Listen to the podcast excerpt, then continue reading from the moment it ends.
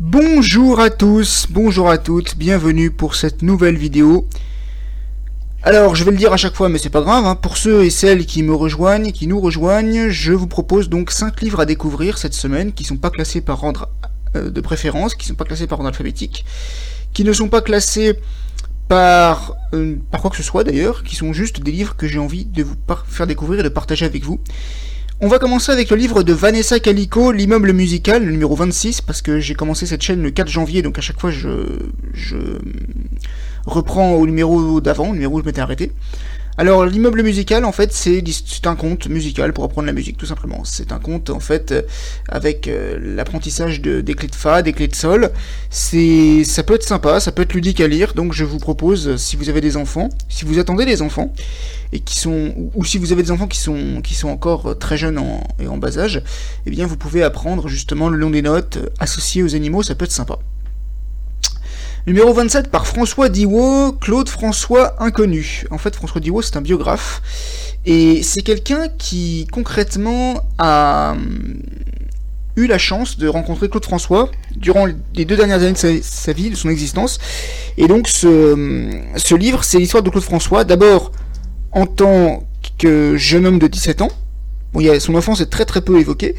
Puis ensuite, dans ses, à ses débuts, puis bon, en, fait, ça de Claude François en dehors de sa carrière musicale. C'est le, le, le, chanteur. Il y a le chanteur d'un côté et de l'autre côté il y a le l'homme hors scène en fait, l'homme qui était très différent du personnage qu'on lui prêtait. C'est sympathique à lire, franchement, on apprend beaucoup de choses. Numéro 3, on avait le livre de Quentin Blake à l'illustration. Et à l'écriture, c'est un livre qui a été écrit par une auteure qui s'appelle... Je vous le dis tout de suite.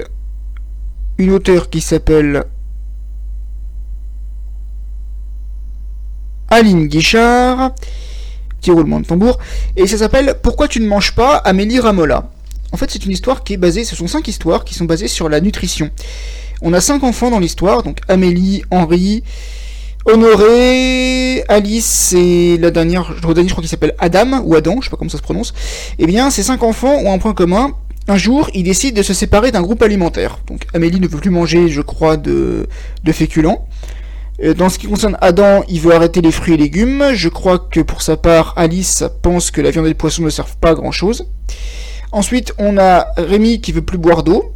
Henri qui, ne veut plus boire d'eau, pardon, et Honoré qui veut cesser les produits laitiers. C'est intéressant parce que le livre n'a pas forcément insisté sur l'importance justement euh, des, produits laitiers dans la vie, par exemple, de quelqu'un qui serait végétarien, qui n'a pas insisté non plus sur les, laits végétaux, sur les personnes qui sont véganes, les personnes qui sont intolérantes au lactose. Bon, ça c'est pas pris en compte. On prend uniquement en compte le cas d'une personne qui n'a pas de problème de santé lié à la nutrition, et le fait que chacun de ses enfants veuille se séparer d'un groupe alimentaire va engendrer des répercussions négatives. C'était vachement intéressant d'ailleurs comme, euh, comme livre. Je vous conseille de le lire.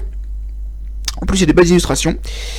Numéro 29 par Jennifer Moulin, Serre-moi, prenez le temps d'entrer dans sa bulle. Jennifer Moulin, en fait, c'est la mère d'un petit garçon qui s'appelle Timéo, qui est diagnostiqué autiste, et qui, en fait, n'a pas, forcément au début reçu beaucoup d'aide. Donc elle va, parler justement de, ce, fils qu'elle a et avec les, difficultés auxquelles elle doit faire face euh, parce que les autres ne le comprennent pas toujours. Et en tout cas, c'était vraiment sympa à lire. J'ai adoré, adoré découvrir l'univers de Jennifer Moulin. J'ai adoré découvrir l'histoire de son fils, Timéo. C'était vraiment intéressant de comprendre comment, comment il faisait pour se débrouiller dans la vie de tous les jours, sachant que l'autisme, on n'est pas tous atteints du même sorte d'autisme. Je parle pour ceux qui qui sont un peu néophytes en la matière. Moi, je suis, Asperger, par exemple. On n'a pas tous le même autisme. Il n'y a pas d'autisme mieux, d'autisme moins bien. Il n'y a que des autismes différents. Et on arrive au numéro 30, le livre de Thierry Cohen, J'aurais préféré vivre. Ça, c'est plutôt, j'aurais préféré ne pas le lire, parce que concrètement, ce livre-là, j'ai pas du tout accroché. En fait, c'est Jérémy qui, le jour de ses 20 ans, se suicide parce que Victoria, la femme qu'il aimait, n'a pas voulu de lui.